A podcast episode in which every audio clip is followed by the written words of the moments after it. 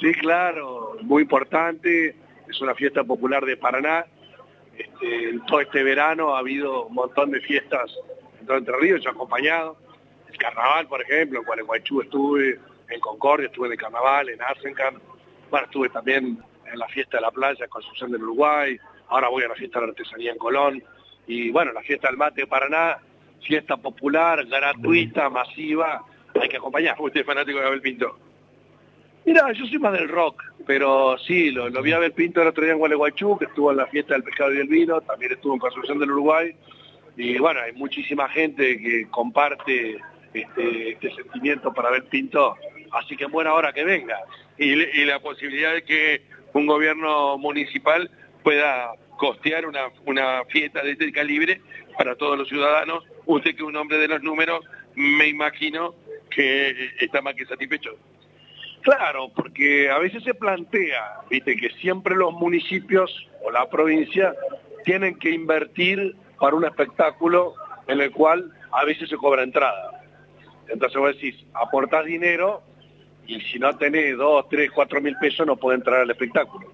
En este caso, al hacerlo gratis, hay un, un 2, 3, 4 en la más chiquita. Estamos hablando de 8, 12, 20, 60 en algunos espectáculos. Exacto. Yo hablo de la fiesta más cercana. Digamos que vos podés, tenés que ir y tenés que pagar.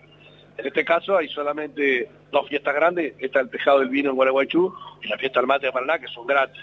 El resto tenés que pagar. Fiesta de la Playa de Uruguay pagás, fiesta de artesanía tenés que pagar, digamos, en todos los lugares tenés que pagar.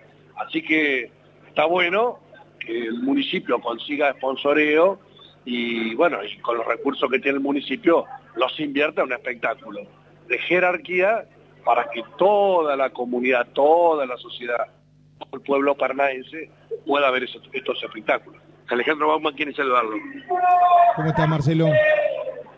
Sí, Alejandro, ¿cómo te va? Pero bien, bueno, hay tiempo para todo, ¿no? Porque digo, no solamente el hecho de, de, la temporada alta para aprovechar las fiestas, recorrer la provincia y demás, sino para el trabajo en el Congreso que prácticamente no les, no les ha dado respiro durante el mes de enero. Sí, ayer se firmó el dictamen de admisibilidad de juicio político a la Corte Suprema de Justicia, eh, dando un paso más en la etapa vinculada con este tema. Eh, antes de ayer tuvimos reunión de la Comisión de Presupuesto y le dimos dictamen al monotec, al monotributo tecnológico, dando beneficios a aquellos emprendedores que exportan servicios informáticos por hasta 30 eh, mil dólares anuales. Y bueno, hace un ratito me demoré en llegar acá, pues estaba cerrando la presencia de, de Mendigur, el secretario de Industria, que va a ir el miércoles al Congreso Nacional a analizar toda la situación de la industria argentina. Así que Sí, claro, hay que estar eh, yendo y viniendo todo el tiempo.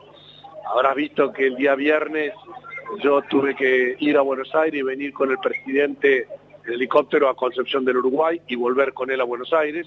Y el lunes tuve que venir también en el avión presidencial al acto en Paraná, estar en la actividad y volver de nuevo acá. O sea que estoy medio como carrilero, ¿viste? Yendo y viniendo entre Paraná, otra ciudad de Entre Ríos y Buenos Aires.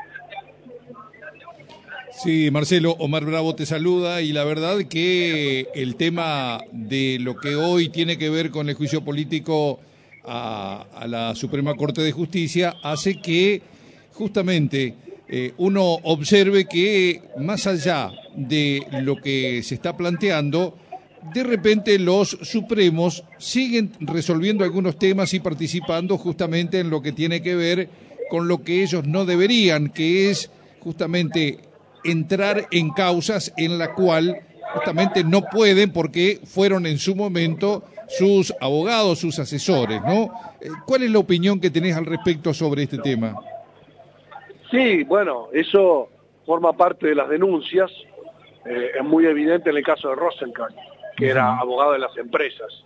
Eh, se han denunciado 25 causas en las cuales él ha emitido sentencia relacionado con empresas de las cuales él había sido apoderado o abogado en distintas causas.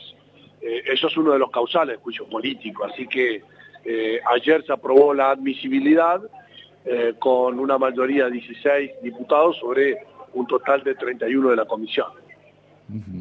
Perfecto. Bueno, habrá también otro momento como para seguir charlando sobre este tema. Estamos en lo que es esta fiesta tan importante aquí en la capital provincial. Muchas gracias, Marcelo. Muchas gracias a ustedes, Che, y siempre a disposición. Un abrazo. Un, un abrazo grande. Hasta luego. Muchas gracias.